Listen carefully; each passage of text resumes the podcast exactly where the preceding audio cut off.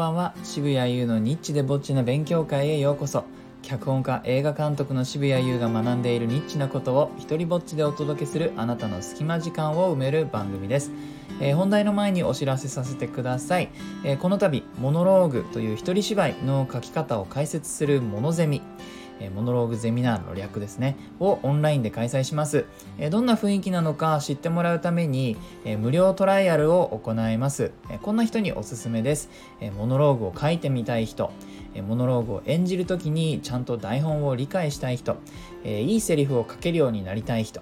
起承転結構成を学びたい人、ラジオ生配信など一人で視聴者を楽しませるときに、使える引き出しを増やしたい人、詳細を書いたノートを概要欄に貼っておきますので、お気軽にお申し込みください。何せ無料です。では本題です。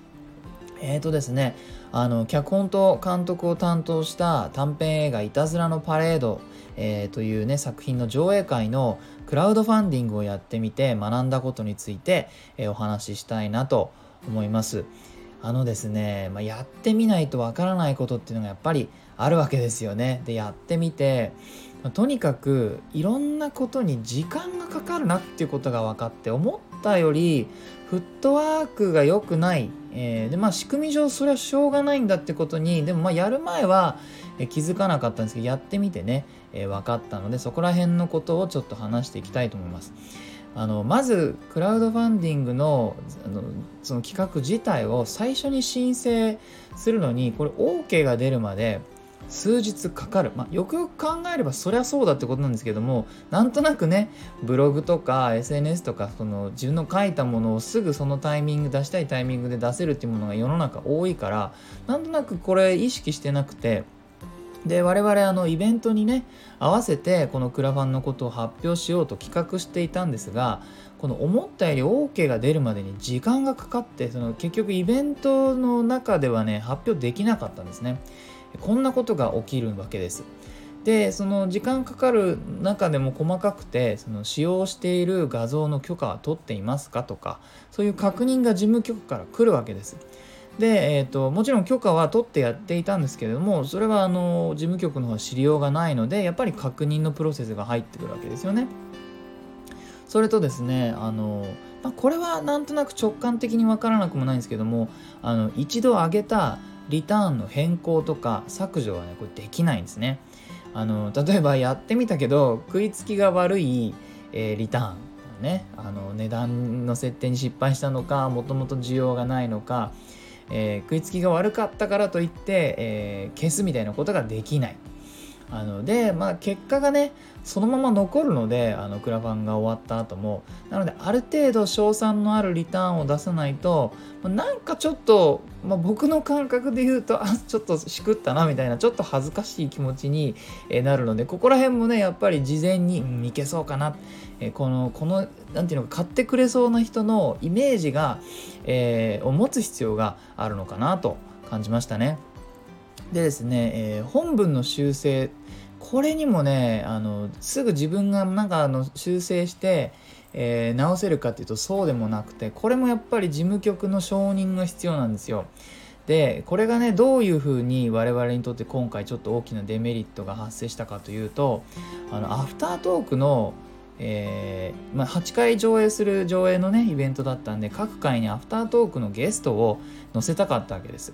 でようやくねいろんな人のスケジュール確認してであの決まったから、まあ、申請したんですけどもこれもなかなか反映されなくてだけれどもそのお客さんはどの回に誰がどんなゲストが来るかっていうのを知った上でチケットを買いたいはずですよね。だから速やかに出したかったんです。えーなのでね時間かかってしまうっていうのは、まあ、我々にとってはうーんって感じでした、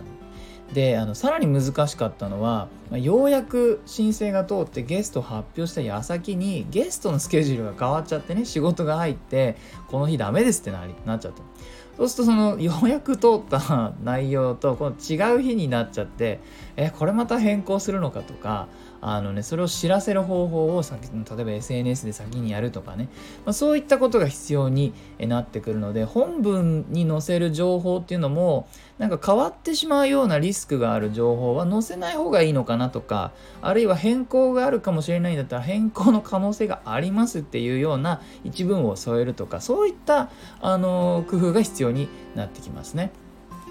で同じようにあのリターンの追加。途中でねこうクラウドファンディングっていうのはやっぱ中だるみしちゃうわけですよね。1ヶ月とか。それなりの長さやるので、えー、最初の目新しさでこうあのやなていうのか支援してもらえるだけではなく途中でねなんかまた新しいのを出していくっていうことがまあ、施策として大事なんですけども、えー、これたこれもやっぱタイミングが重要なのにリターンも申請して承認っていうサイクルが必要なわけですね。えー、まあ、そういうわけでこの日に出したいみたいなプランがあったり何かと連動させたい、えー、みたいな、あのー、まあ、そうそういうふうにやった方がいいと思うんですけどもその場合はですね全部逆算して承認する 承認してもらえるまでのサイクル込みで、スケジュールを作ることが重要なんだなということが今回やってみて、分かったかなり大きな収穫でした。えー、いいなと思ったらハートマークをタップしてください。脚本や映画作りに関する質問のレターなどお待ちしてます。Twitter もやってるのでよかったらそちらもフォローしてください。許可も上演料もいらない日本で唯一の一人芝居コレクションモノローグ集穴は Amazon で好評発売中です。では渋谷優でした。